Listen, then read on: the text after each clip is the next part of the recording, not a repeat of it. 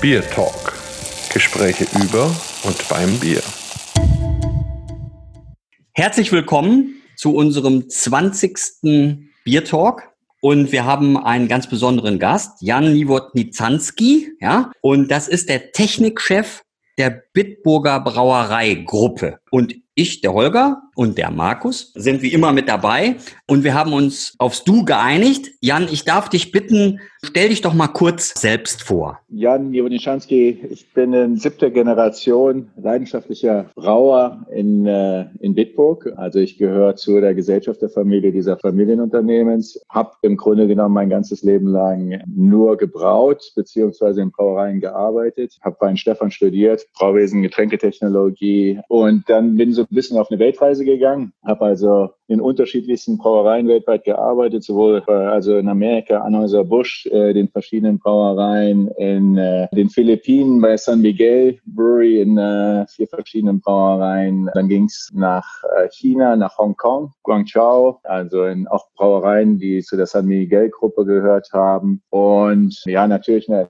einige Brauereien in Deutschland, gleich am Anfang nach dem Studium. Und dann ging es irgendwann nach Südafrika. Das war so 1995 als hier die Apartheid zu Ende war, 94, als es gerade interessant wurde in Südafrika. Das hat mich interessiert damals. Ich habe damals einen äh, Job mich eigentlich beworben in Australien bei 4X, weil ich eben auch leidenschaftlicher Surfer bin und ähm, dort eben die Brauerei praktisch direkt am Surfspot am Great Barrier Reef liegt. Das hat nicht geklappt mit dem Visum und dann habe ich gedacht, was ist so ähnlich? Ähnliches Venezuela vielleicht und Südafrika und ich habe eben damals, weil ich wahnsinniges Interesse hatte, was hier in Südafrika abgeht, bin ich nach Südafrika gegangen, äh, wollte nur ein Jahr bleiben. Und aus dem einen Jahr, dann kam dann noch ein MBA-Studium hier unten dazu. Und dann lebe ich eben insgesamt ja etwa zehn Jahre hier unten, elf, knapp elf Jahre, meistens in den zwei großen Brauereien in der Braustätte in äh, Roslin in Pretoria und dann die längste Zeit unten hier in Kapstadt, wo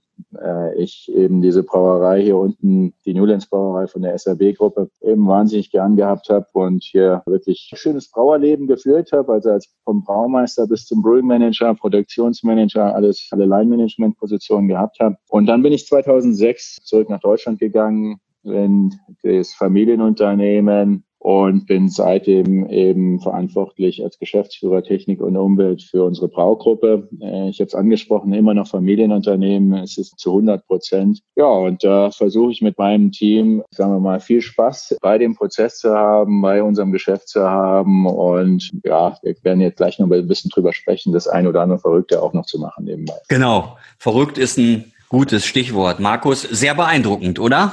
Auf jeden Fall. Und eine Sache muss man vielleicht noch klären. Wenn der Jan sagt, hier unten, dann ist das schon die eine verrückte Sache, denn er ist gar nicht in Deutschland, sondern in Südafrika und spricht also über eine viele tausend Kilometer lange virtuelle Leitung mit uns. Und da steckst du jetzt auch gerade ein bisschen fest, wenn ich das richtig verstanden habe, oder? Ja, das ist mal wieder so irgendwie so Teil meines Lebens, dass es irgendwie immer ein bisschen anders läuft, als man es glaubt. Also ich bin tatsächlich hier noch mit einem der letzten Flieger nach Südafrika geflogen, weil äh, meine Familie, mein Sohn, Sohn geht hier unten zur Schule. Also ich habe immer noch eine sehr enge Bindung zu Südafrika. Wer einmal hier unten in Südafrika war, der, den lässt es auch nie wieder los. Ich sitze jetzt hier unten etwa acht Wochen fest. Das Ganze war nicht so ganz so geplant. Ich wollte die Familie hier rausholen, bin auf einem der letzten Flieger gewesen, die hier runterkamen. Und dann kam eben dummerweise ein Resultat auch noch von einem Test, den ich vorsichtshalber gemacht habe. Das heißt, die Immunkörper sind inzwischen auch aufgebaut, aber leider hat das natürlich resultiert, dass ich im Lockdown hier unten drin geblieben bin, drin bleiben musste. Es ist jetzt die achte Woche. Ich versuche eben jetzt so gut es geht.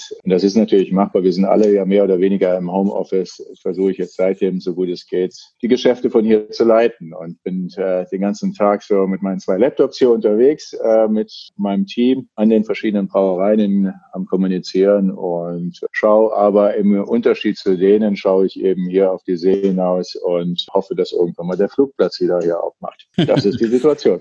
ja, sehr gut. Also jetzt kommen wir zur Hauptsache, zum Thema Bier. Ich denke, wir sollten das erste Bier mal öffnen, weil die Hörer sonst ja auch noch verdursten. Ja? Also was hast du mitgebracht, Jan? Erzähl doch mal. Ja, also das hier ist jetzt auch wieder eine verrückte Geschichte. Also man sollte wissen, dass der Lockdown in Südafrika anders ist als woanders auf der Welt. Südafrika hat sich entschlossen, Prohibition hier einzuführen. Das heißt, seit acht Wochen ist der Bierverkauf hier verboten oder der Alkoholverkauf. Also man darf ihn auch nicht über die Straße bringen, ein Bier. Aber mein Team ist natürlich sehr kreativ und hat es geschafft, hier mir unten ein Paket hinzuschicken, an allen Beschränkungen vorbei. Und deswegen habe ich tatsächlich ein Stück Heimat vor mir. Ich habe eine Hophead IPA 7 aus der, unserer Pilot Brewery, aus der Versuchsbrauerei von Kraftwerk. Und das ist mein Flagship, das ist mein Lieblingsbier. Und ich bin überglücklich, dass ich das jetzt aufmachen kann. Dann mach's doch mal auf und schütz mal ein und erzähl doch mal, wie es schmeckt.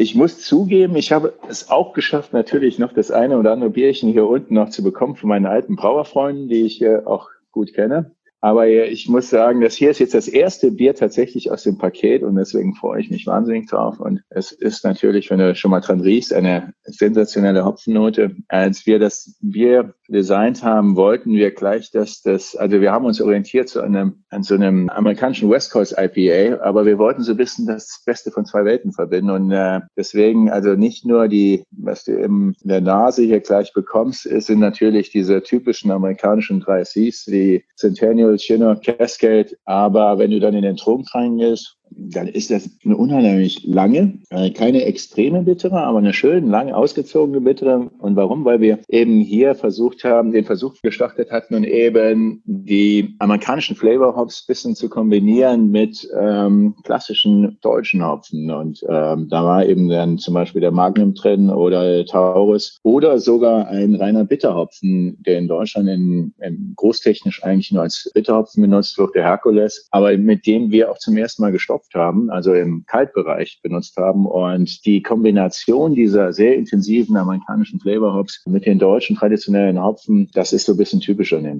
Und ach Gott, es ist gut. Ja, wunderbar. Also, so viel ich weiß, hat's acht Prozent ja? und 65 Bittereinheiten. Jo, das, das ist was. Also, wir haben ja keine Zeitverschiebung. Du hast genau dieselbe Zeit wie wir, ne? Das ist richtig, ja, ja. Es ist ja. ein bisschen dunkler als bei euch, glaube ich, äh, jetzt hier. Also, keine Zeitverschiebung. Ihr habt Sommerzeit. Hier fängt der Winter an, deswegen die Tage etwas kürzer. Alle schon ziemlich duster draußen. Aber es ist das Schöne an dem südafrikanischen Winter. Das ist wie ein äh, schlechter Sommertag in Deutschland. Also, ich sitze hier in der Shorts und äh, es ist immer noch schön warm hier.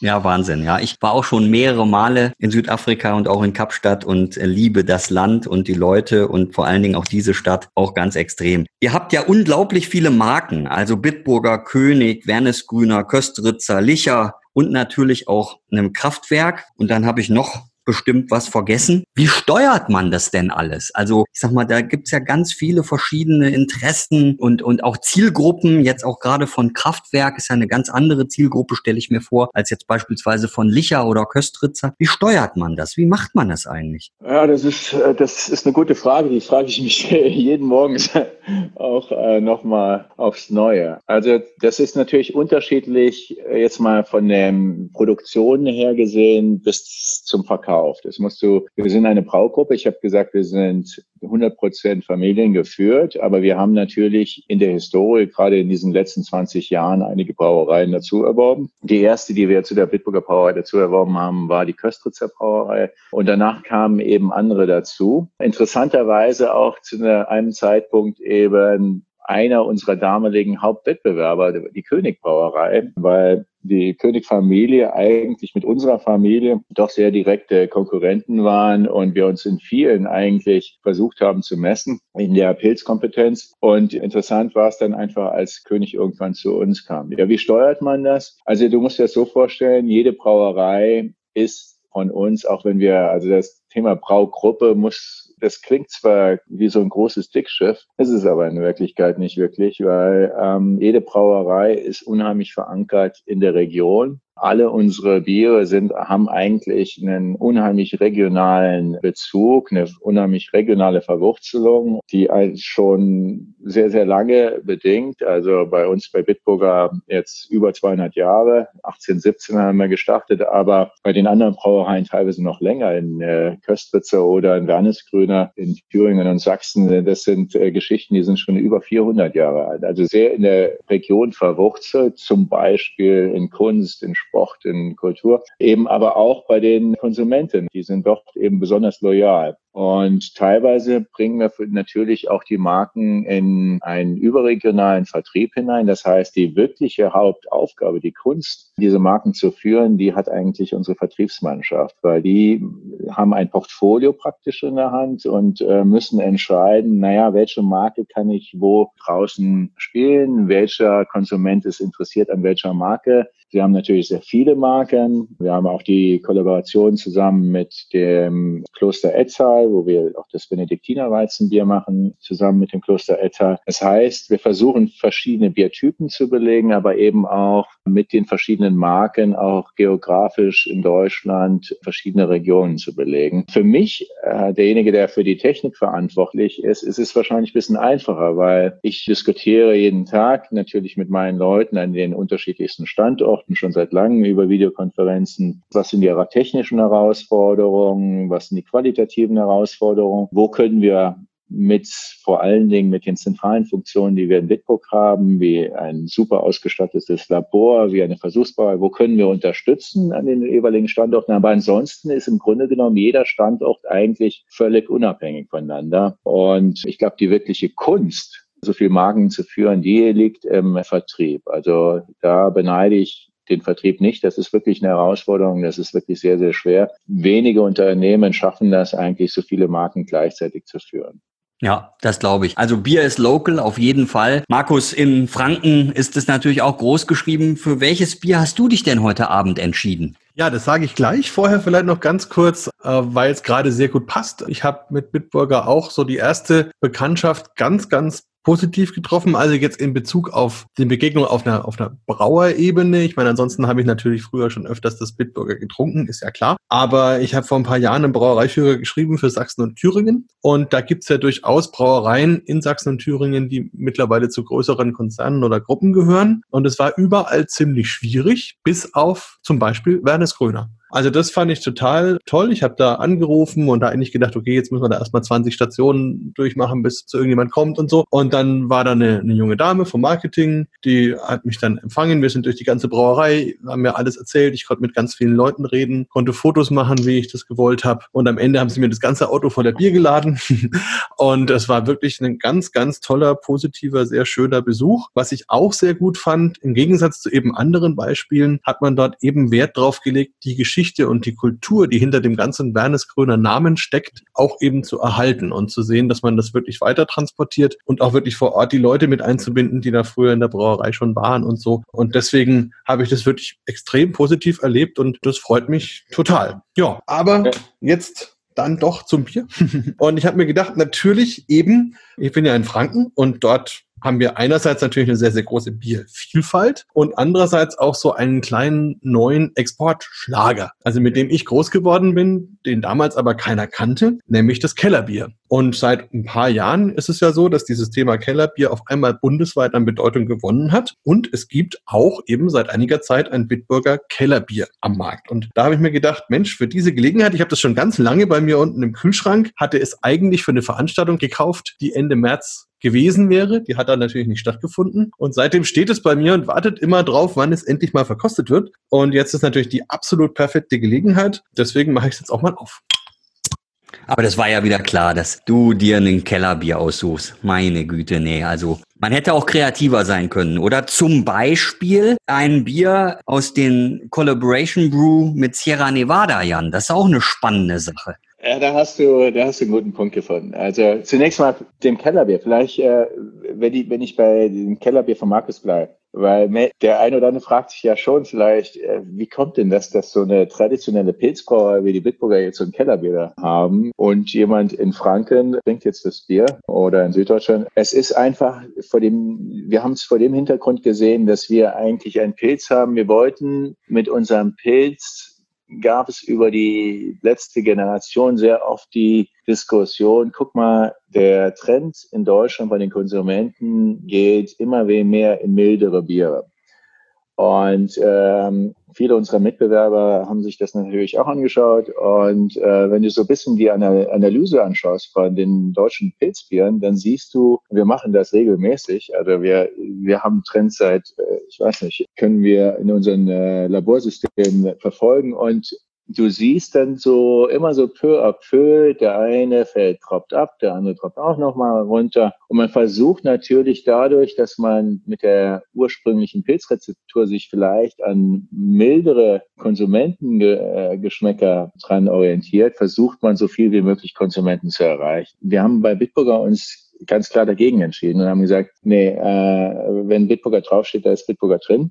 Und äh, wir bleiben bei unseren 33 Bittereinheiten, was inzwischen, seltsamerweise inzwischen relativ viel ist, also internationale Bittereinheiten für einen Pilz und haben gesagt, also wenn jemand tatsächlich unter der Marke Bitburger, auch mit unserer Bitburger Hefe, ein etwas milderes Bier haben will, dann lass uns mal überlegen. Und äh, wir haben dann uns entschieden, einfach ein unfiltriertes Kellerbier dann auch rauszubringen, welches eben von den Bittereinheiten, ich glaube in der Größenordnung von 20 bis 22 ist. Was tatsächlich im unteren Rand von den einem oder anderen Pilzbier auf dem Markt ist. Aber einfach, um auch den Leuten, die vielleicht keine Affinität zu dem Thema Bittere haben, eben auch so ein Kellerbier zu geben. Du hast es angesprochen jetzt, aber wirklich ein super spannendes Thema, unser Sierra Nevada Projekt. Soll ich da ein bisschen mehr drüber sprechen? Natürlich oder? gerne, natürlich gerne. das interessiert doch das alle ist, auch. Also äh, ich halte mich also, bis dahin noch zurück mit der Kellerbierverkostung. Das passt schon, das schmeckt gut. ja, okay. Das, also wir haben äh, anständigen Schaum auf dem Keller, aber das sollte eigentlich auch nicht in die Hose gehen. Also probier schon mal. Ja, also die Sierra Nevada Geschichte ist für uns natürlich auf der einen Seite Neuland gewesen für die Marke Bitburger, auf der anderen Seite eigentlich schon etwas, ähm, was wir ziemlich oft gemacht haben. Du hast es vorhin erwähnt, wir haben, ich, ich habe hier jetzt gerade auch ein Kraftwerk getrunken, äh, wir haben eine Versuchsbrauerei, wie sie wahrscheinlich einzigartig ist in Deutschland, die wir 1990 installiert haben, 20 Hektar Hektoliter eigenständige Brauerei innerhalb der Brauerei, wo wir die besten Wissenschaftler der Welt immer hinbekommen, von Weinstefan von Berlin, momentan eben gemanagt von Dr. Stefan Hanke, Dr. Hobbs, wie wir ihn ein bisschen liebevoll nennen, totaler Hopfenfreak. Und dort machen wir eben auch neben unseren technologischen Versuchen und Optimierung machen wir eben auch äh, die Marke Craftwerk als kleine, spezielle, bisschen wahnsinnige, sagen wir mal, Craftbeer-Marke unter in unserer Gruppe mit dieser Marke Kraftwerk haben wir schon, ich glaube, wir haben ja 2013 angefangen, haben wir schon einige Collaboration Brews gemacht in den letzten Jahren, also völlig verrückte Sachen in Neuseeland, in Amerika, in Frankreich. Ich, ich kenne sehr gut äh, Ken Grossman, den Inhaber und Gründer von Sierra Nevada und kennen wir mal bei uns gewesen vor drei Jahren zum zweiten Mal bei uns zum Besuch und ich habe mich mit ihm unterhalten und da hat er gesagt, er kommt, hättet ihr nicht Lust mal auch ein Collaboration Brew zu machen? Und ich glaube, ich hatte ihm damals die Collaboration Brews von unseren Bieren mit Craftback gezeigt. Das letzte, wir hatten das gerade verkostet, das von äh, Garage Project in Neuseeland, wo wir so ein bisschen Schwarzwälder Kirschtochter in dem Bier gemacht haben. Und er war so begeistert gewesen und gesagt, ey, wir können auch mal ein Collaboration Brew machen. Und dann habe ich gesagt, ja klar, machen wir einen. Und dann bin ich nach Hause gegangen und habe gedacht, ey, also mit Kraftwerk, also mit unserer wirklich tollen äh, Marke aus der Versuchsbrauerei, wäre das natürlich so die absolute Krönung, jetzt mit Sierra Nevada was zu machen. Aber eigentlich ist das die Möglichkeit, zum ersten Mal auch mal was mit Bitburger zu machen. Und ich habe es dann meinen Kollegen gesagt, haben gesagt, hier, ich habe, äh, Ken hat Lust, was mit uns zu machen. Was haltet ihr davon? Wir haben gesagt, ja, du bist für die Produktion und für das Bier verantwortlich. Wenn du Lust hast, das zu machen, dann mach es. Also klar. Und ja, dann haben wir uns, ich habe Stefan angesprochen, Stefan Hanke, der die Versuchsbrauerei leitet, der ist natürlich total ausgeflippt. Und ja, dann haben wir zusammen mit Stefan, dann noch Stefan Meiner und mein Chef in der Bierproduktion in Bitburg, Dr. Meiner, und dann eben den Jungs von Sierra Nevada haben wir eine Rezeptur erarbeitet. Es ging damals um das Thema Festbier in Amerika. Man muss wissen, Sierra Nevada macht jedes Jahr ein äh, Festbier für ihr Oktoberfest in Amerika mit einer deutschen Brauerei, jetzt seit fünf Jahren. Und ja, dann haben wir eben mit ihr zusammen dieses Festbier entwickelt, letztes Jahr. Sind dann rübergefahren nach Amerika, zum, äh, nach einigen Versuchen, die wir gemacht haben, haben unsere Hefe rübergeschickt, haben uns überlegt, was machen wir und haben dann einem Springtoberfest dieses Bier vorgestellt. Das heißt, im Mai zum Frühling in Amerika in in ihrer Braustätte in North Carolina. Ja, war eine sensationelle Geschichte gewesen und haben das Bier dann auf den Markt gebracht, haben eine relativ große Menge bei ihnen dann produziert in Amerika. Das Bier war leider nie verfügbar in Deutschland, weil wir es eben als im Stil von Oktoberfestbieren eingebraut haben und wir wollten die Diskussion gar nicht in Deutschland anfangen als Pilzbrauerei und haben es deswegen nur in Amerika verkauft und war eine tolle Geschichte.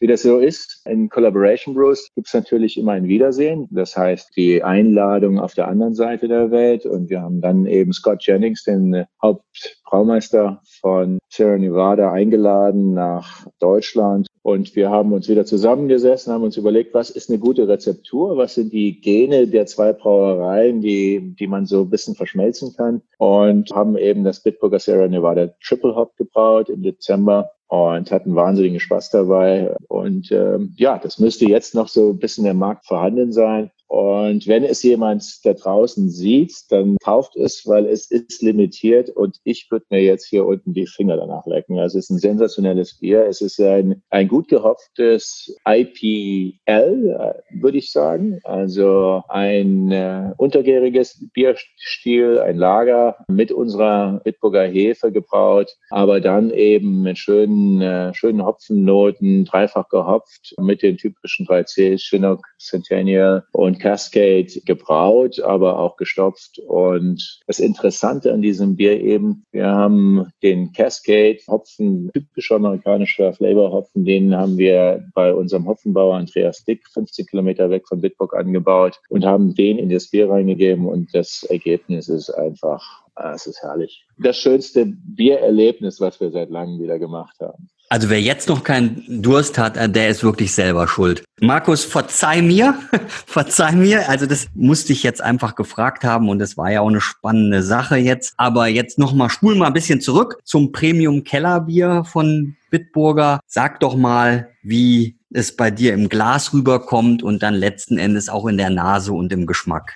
Jo, also ich muss gar nicht so viel spulen, weil im Grunde kann man ja sogar weiterspinnen, denn mit Sierra Nevada hat 2016 ja die Marsbräu auch schon ihr Oktoberfestbier zusammen gemacht und bei der Marsbräu sind wir wiederum beim Urtyp eines Kellerbiers beim Mars U und dementsprechend sind wir jetzt schon wieder beim Kellerbier, also man kann die Überleitung schon hinbekommen. Ähm, der Schaum ist tatsächlich immer noch da, Jan, also da schon mal großes Kompliment. Das ist auf jeden Fall ein Bier mit gutem Stehvermögen sozusagen.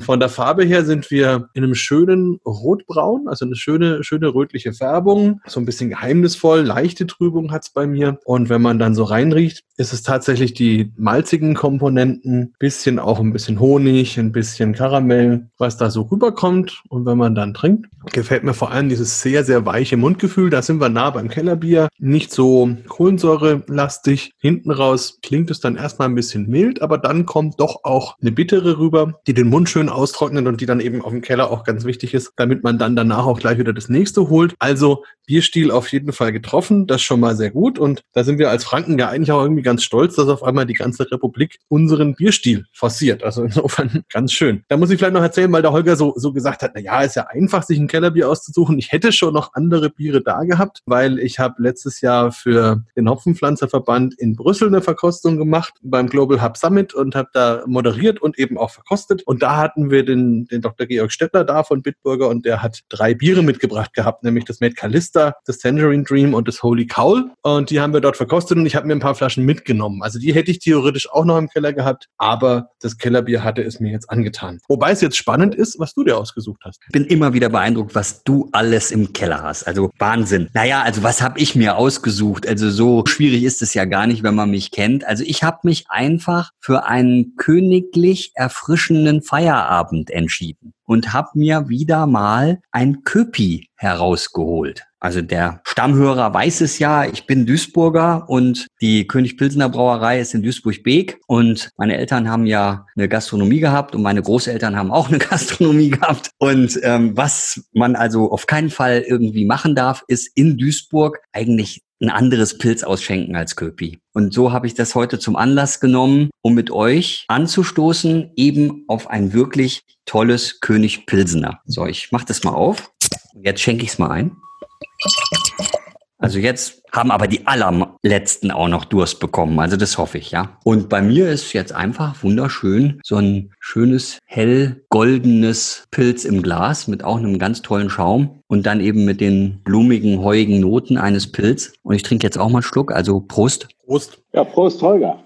Und das Heimat, ne? Das ist einfach Heimat. Da kommen ganz viele Bilder sofort bei mir hoch. Und selbst bei Köpi ist ja jetzt eine Marke, die auch ja ein Rotbier hat. Also das ist ja ein Nürnberger Bierstil eigentlich. Und auch dann Theodor König Zwickel gab's ja auch. Also ich glaube 2016 gab's das Zwickel und das Rotbier gibt's glaube ich seit letztem Jahr, oder? Also ich war, hm, ja. war bei einem großen Getränkefachgroßhändler in Essen. Die hatten Jubiläum und da war auch ein Stand von der Königbrauerei und die hatten dann das Rotbier präsentiert. Da habe ich das auch zum ersten Mal probieren können. Das war, glaube ich, letztes Jahr, oder Jan? Das gibt es seit 2019. Ja, das ist seit letztem Jahr. Da fingen wir in der Kernregion an und sind natürlich seitdem jetzt ein bisschen in die Breite gegangen. Auch wiederum etwas milder, weil was man beim Köpi Pilsener natürlich auch bedenken muss, es ist auch mit den 32, 33 Bitterheiten genauso wie Bitburger auf dem vergleichbaren Level. Das heißt, ich habe euch ja vorhin erzählt, wir das waren zwei Marken gewesen im Westen, die sich immer so ein bisschen tief in die Augen geschaut haben und sich versucht haben, die Marktabteile abzuluxen. Und gerade im Nordrhein-Westfalen, im Ruhrgebiet, gibt's natürlich die Königtreuen. Also da kommst du nicht mit einem Bitburger Pilz hin. Da ist einfach die Liebe zur Köpi ist einfach unheimlich stark da. Interessant einfach jetzt mal von der technischen Seite her oder technologischen Seite. Es sind zwei Biere, die zwar vergleichbare Bittereinheiten haben, vergleichbare Vergärungsgrade, aber wir haben ziemlich unterschiedliche Hefen, die du auch im Aroma, wenn du mal ein bisschen reinschnupperst, auch dann merkst. Das König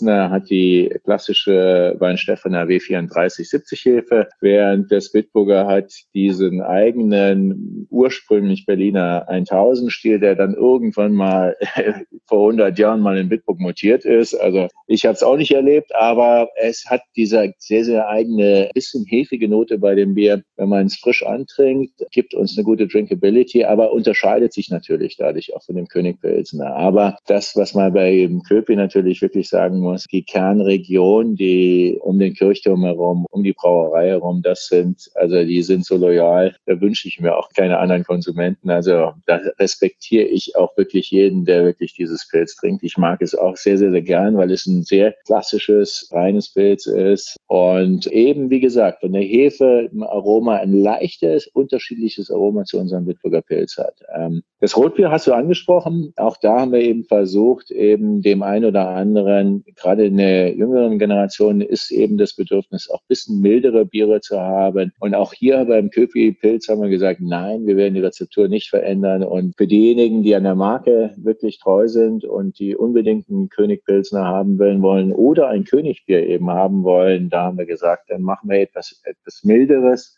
und äh, geben eben ihnen die Möglichkeit und werden dafür die Rezeptur vom König Pilsener auf keinen Fall anfassen. Das war so ein bisschen der Hintergrund hinter unserem König Rotbier. Also es muss erlaubt sein, weil ich, ich bin ja so ein Konsument, also ich bin ja so ein ja, Hardcore-Köpi-Mann, ne? Also damit, wenn man damit groß wird, ist es halt so. Und dann musst du dir noch vorstellen, also ich bin jetzt genau 50 und bin dann, ja, ich sag jetzt mal so Mitte der 80er, so 85, regelmäßiger Köpi-Trinker seit der Zeit. Und da war natürlich die 80er Jahre, da war Köpi auch richtig erfolgreich. Also da war das einfach das Pilz schlechthin. Kann aber auch sein, dass ich das einfach nur aus meiner Duisburger Wahrnehmung so gesehen nee, nee, das, habe. Holger, aber das, hast, du, hast du schon richtig. Das, äh, also 80er Jahre, 70er, 80er Jahre war natürlich die Hochzeit der Pilsener Biere. Und es waren eben zwei Brauereien, die da total drauf gesprungen sind. Und das war damals Leo König mit seiner Tochter Doris König in Duisburg, der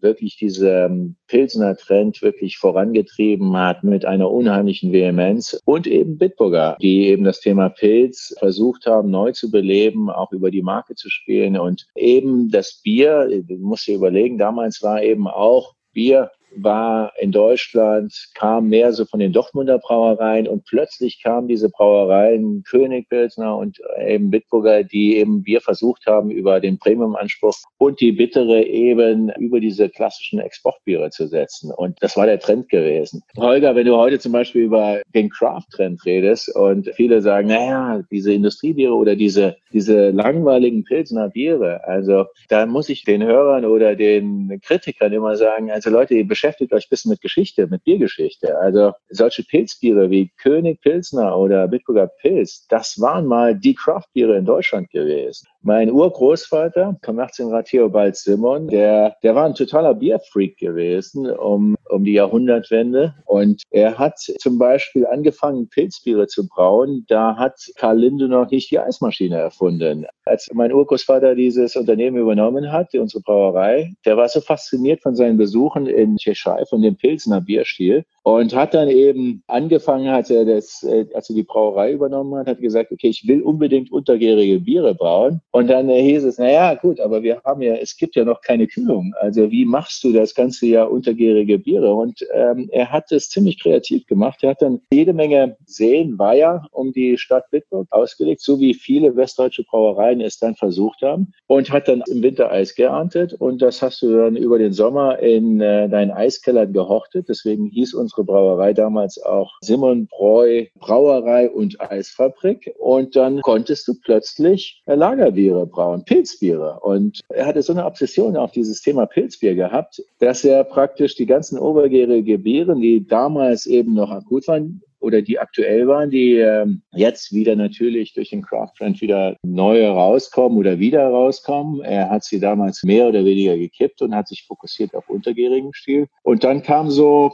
Ende der 70er Jahre tatsächlich dann eine funktionierende Eismaschine von Karl Linde und wir haben sie in Bitburg dann 89 bekommen, 1889. So viel vielleicht zur Geschichte von Pilzbier. Also Pilz sollte man schon ein bisschen auch vor dem Hintergrund, vor der Vergangenheit auch ein bisschen die Wertschätzung geben, die, die es auch verdient, die es sich erarbeitet hat. Ist, ist mein Reden schon seit ganz langer Zeit. Ich, ich sage das auch immer, Pilz ist nach wie vor mein absoluter Bierstil und es ist auch schwer zu brauen. Also wenn man selber mal gebraut hat und ein wirklich tolles Pilz zu machen, ist eine Kunst. Also man kann wirklich sagen, Innovation schon seit langer Zeit jetzt dann zuletzt auch dann mit Kraftwerk weitergeführt. Kraftwerk gibt's ja seit 2013, aber du hast ja gerade schon erzählt, eigentlich seit Anfang der 90er schon als Versuchsbrauerei installiert. Was ich jetzt gerne nochmal ansprechen würde, ist eben die Siegelhopfen-Thematik. Also da gibt's ja den Hopfenhof Dick, den hast du auch schon vorhin ja. erwähnt. Sag doch mal, was, was ist denn jetzt das Besondere an diesem Siegelhopfen? Tja, Holger, das ist jetzt natürlich so ein bisschen das Geheimnis. Also zuerst mal zu dem Hopfenhof Dick. Also es gibt ihn tatsächlich. Du wirst es nicht glauben, wie viele Menschen tatsächlich jeden Tag googeln, ob es einen Siegelhopfen in der Eifel gibt, weil jeder, der sich mit Bier beschäftigt, der kennt die Hopfenanbaugebiete in der Welt. Das größte natürlich in der Hallertau. Wenn ihr von Nürnberg runter nach München fahrt, dann seht ihr die ganzen Hopfenstöcke, dann höre ich links und rechts über eine Autobahn von der A9. Und dann gibt es natürlich den Spalterhopfen. Es gibt äh, in Frankreich ein schönes kleines Hopfengebiet äh, Richtung Elsass. Es gibt in China vielleicht ein kleines Hopfengebiet. Ein richtig großes Hopfengebiet natürlich in Amerika, in äh, Washington State, Yakima, wo wir öfters auch hinfliegen und uns die Flavorhoppen anschauen. Aber die Haupthopfen, das sind so ein bisschen die Haupthopfengebiete weltweit. Und dann gibt's tatsächlich in Deutschland dieses kleine, äh, widerspenstige Hopfengebiet äh, in der Eifel, das durch die Familie Dick ins Leben gerufen wurde von, also jetzt fragt mich nicht, wie, wann es war. Ich glaube, das war so ungefähr, es wird ja in der zweiten Generation geführt. Es ist von dem Vater Albert Dick, ich glaube, so etwa 40 Jahre, vor 44 Jahren in die Welt gerufen worden. Und 22 Hektar, die wir dort haben, die exklusiv für das Bitburger Pilz genutzt werden, wo wir jetzt eben, ihr habt es vorhin gehört, auch mal ab und zu einen Flavorhopfen anbauen, wie den Cascade, wo wir einfach interessiert waren, wie so ein amerikanischer Flavorhopfen wie der Cascade in unserem Anbaugebiet in der Eifel wächst. Und wir haben dort eine Mischung von unterschiedlichen Hopfen, weil dieses Hopfenanbaugebiet ist alleine nur von einer Familie bewirtschaftet. Das heißt, auch eine Hopfendarre wieder nur existiert. das bedeutet, du musst schon unterschiedliche Hopfen dort anbauen, damit diese Darre über die Erntezeit eben auch belegt werden kann. Und dort haben wir eben diese Rezeptur auch den Hopfen angebaut, der für die Rezeptur bei uns bei unserem Bitburger Pilz entscheidend ist. Dieser Hopfen wird in der Hallertau dann auch weiter verarbeitet, getrocknet und gesäubert. Das heißt, er wird in der Eifel geerntet, geht runter in die Hallertau, kommt dann wieder zurück und ist ein signifikanter und für uns essentieller Teil natürlich unserer Marke in Bitburger. Tolles Hopfenanbaugebiet, sehr klein, sehr schnucklig, aber ein wahnsinnig leidenschaftlicher Hopfenbau, hervorragende Hopfenqualität Qualität. Andreas Dick, der das eben jetzt in der zweiten Generation macht, der hat bei uns eine Brauerlehre gemacht. Er ist also auch ein leidenschaftlicher Brauer, auch ein Craftbrauer, braut selber zu Hause. Er ist auch ein Biersommelier ausgebildeter. Das heißt, er ist Biersommelier, Hopfenbauer und Brauer. Eigentlich die drei schönsten Berufe, die man kombinieren kann. Er macht es mit einer Leidenschaft. Wenn du ihn mal jemals besuchst, Holger oder Markus oder irgendeiner von den Zuhörern macht es, fahrt mal dahin während der Hopfenernte wenn man einmal so unter der Darre abends sitzt und ein Bierchen trinkt und man hat um sich herum nur Hopfen, das hat ein Suchtpotenzial, das ist einfach unvorstellbar. Das ist so schön in so einem Hopfenfeld. Also für mich ist es das wirklich der schönste Ort auf der ganzen Welt. Ja, toll. Auf jeden Fall. Also ich denke, wenn man das mal erlebt hat, also sowohl, wir haben das ja jedes Jahr in der Hallertau natürlich, ich war auch im Yakima Valley schon und da ist es ja nochmal eine andere Dimension, aber es ist unglaublich, dieses intensive Hopfenaroma. Ich würde aber noch mal ganz, ganz kurz was zur Historie sagen, weil das finde ich auch ganz wichtig. Also gerade Holger, weil du ja so ein Pilz Bier-Fan und Freund bist, da ist die Bitburger Brauerei ja ganz wichtig, weil ohne die Bitburger Brauerei dürfte das Pilz in Deutschland ja gar nicht Pilz heißen, oder Jan? Ja, das ist richtig. Ich habe euch vorhin von meinem Urgroßvater erzählt, dem Kommerzienrat, Theobald Simon, der, ich glaube, 1871 seinen Job angefangen hat und dann eben bis Anfang 1900 dann eben auch dort das Unternehmen geleitet hat. Ich habe euch erzählt, seine totale Obsession mit Pilsener Bieren. Er hat so anfing dann alles umzustellen auf den Pilsener Typ und er das eben nur geschafft hat, indem er dann eben diese Eiskeller geschaffen hat, das Eis geerntet hat und das ganze Jahr über tatsächlich auch in der Eifel untergäriges Bier, also für den Hörer untergärig bedeutet, dass du das bei kälteren Temperaturen eben gären musst. Und wenn du keinen Kühlschrank hast oder keine Kühlmaschine, ist für uns natürlich heute alles unvorstellbar, dann musst du natürliches Eis nehmen und im Sommer musst du es genauso nehmen wie im Winter. Deswegen musst du es eben im Keller halten. Ja, und er hat es eben dann ziemlich groß angetrieben äh, war wahnsinnig erfolgreich gewesen damit. Die Brauerei ist gewachsen. Und die Pilsner Brauereien, von denen er natürlich irgendwann mal sich diese Rezeptur abgeluchst hat und sich das abgeschaut und hat gesagt, das sind die Experten in Europa im Pilsner Bierstil, die waren nicht so ganz begeistert. Die sahen plötzlich in Deutschland, da gibt's so einen widerspenstigen Eifler, der braut da in seiner kleinen Eifler Landbrauerei ein Pilsener Stil und das geht ja gar nicht, weil damals war es noch kein Pilsener Stil, sondern es war ein Pilsener Bier. Und Pilsener Bier bedeutete, es muss aus Pilsen kommen, so wie Dortmunder Biere so müssten aus Dortmund kommen und Münchner Biere aus München. Und es gab dann einige Gerichtsverfahren gegen meinen Urgroßvater. Er hat es geschafft, durchzukommen bis zum obersten Gerichtshof damals in Leipzig. Es war 1913. Dem obersten Gerichtshof in Leipzig ging tatsächlich dann das wahrscheinlich wichtigste Bierurteil in der jüngeren Historie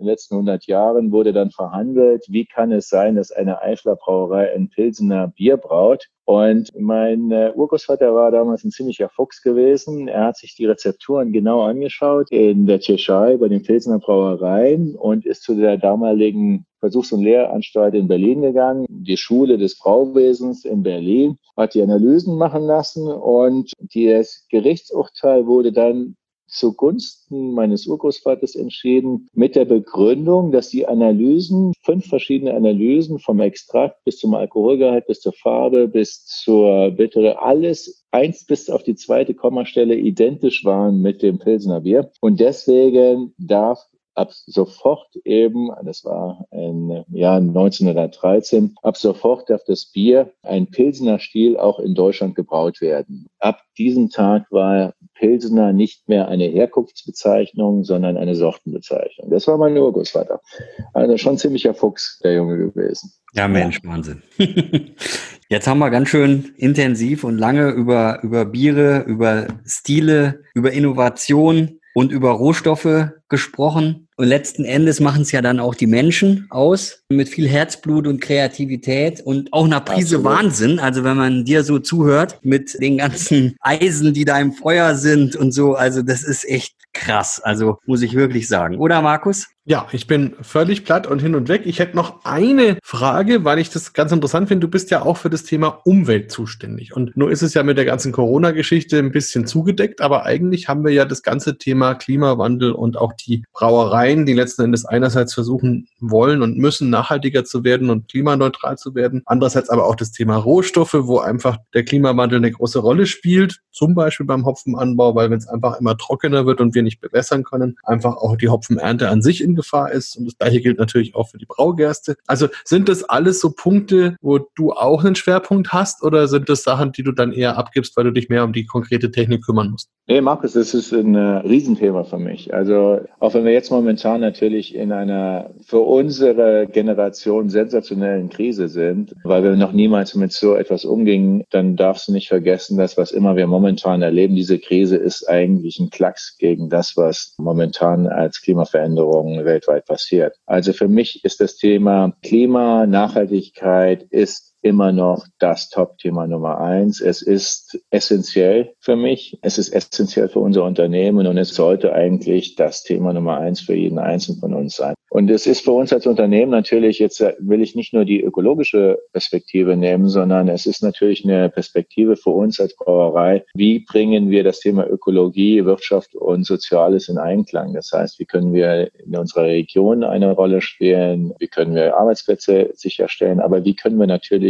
auch in das Thema Nachhaltigkeit über das Thema Ökologie etwas verändern? Und da tun wir uns extrem engagieren. Allein die Tatsache natürlich, dass wir schon so lange unabhängig sind, zeigt, dass man ein nachhaltiges Unternehmen ist, aber natürlich jetzt gerade seit etwa zwölf Jahren sehr strukturiert mit dem Thema Nachhaltigkeit unterwegs. Wir wollen Ende dieses Jahres die erste Brauereigruppe in Deutschland sein, die klimaneutral alle ihre Produkte produziert. Das heißt, wir haben sehr, sehr große Bemühungen gemacht, in den letzten Jahren bei all unseren CO2-relevanten Verbrauchern eben runterzukommen im Energiebereich. Wir haben jetzt ein sensationelles Projekt am Laufen, wo wir versuchen, in Duisburg an der Köpi-Brauerei, die du vorhin erwähnt hast, uns an einer Abwärmeleitung, die ansonsten nicht genutzt wird, von äh, ThyssenKrupp dran zu hängen, um eben unsere Energieversorgung über Abwärme dort sicherzustellen. Wir machen also wirklich auch teilweise crazy Sachen, wirklich verrückte Sachen, um unseren CO2-Footprint runterzubringen. Und wir versuchen das, was wir tatsächlich zum Schluss nicht mehr reduzieren können, dann auch nicht nur über irgendwelchen Emissionshandel zu kompensieren, sondern wirklich physisch über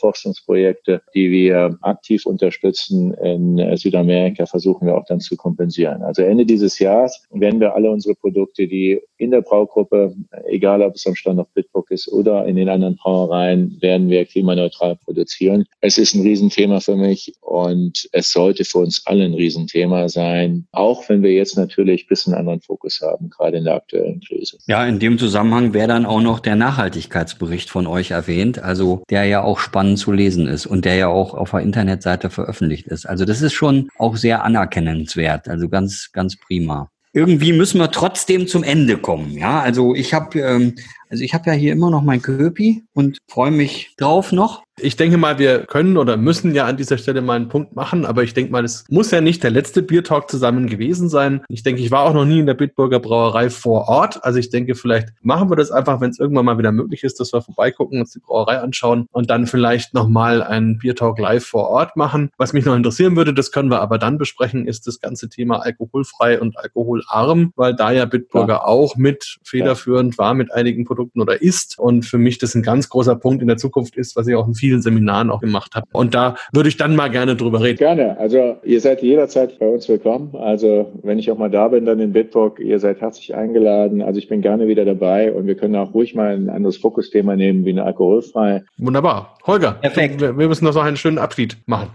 noch einen schönen Abschied machen. Ja, Mensch, also jetzt gehen wir noch mal nach Südafrika und verabschieden den Jan in einen schönen Abend mit seinem Triple aus dem Kraftwerk. Und ja, alles Gute für dich und deine Familie, dass es auch bald wieder zurück in die Heimat geht und du auch hier an deinem Arbeitsplatz weiter wirken kannst. Also tausend Dank für deine Zeit und für die interessanten Dinge, die du berichtet hast. Mir hat es viel, viel Spaß gemacht. Viel, vielen, vielen Dank. Schönen Abend noch. Ja, vielen Dank, Holger. Vielen Dank, Markus. Hat unheimlich Spaß gemacht, mit euch mit dabei zu sein. Es macht es auch ein bisschen näher, die Entfernung hier von unten von Südafrika. Also ich bin natürlich morgen wieder, morgen früh mit meinem Team über Video dabei. Aber das hier war schon wirklich eine klasse Erfahrung wieder gewesen. Danke. Schöne Grüße in die Heimat. Ich freue mich mal, das das nächste Mal hoffentlich, dass wir mal an dem Tisch gemeinsam anstoßen können bei einem guten Bierchen. Das wäre so ein bisschen mein Wunsch jetzt momentan. Bis zum nächsten Mal. Danke euch beiden. Danke. Tschüss. Das machen wir. Danke. Tschüss. Tschüss. Bier Talk. Der Podcast rund ums Bier. Alle Folgen unter www.biertalk.de.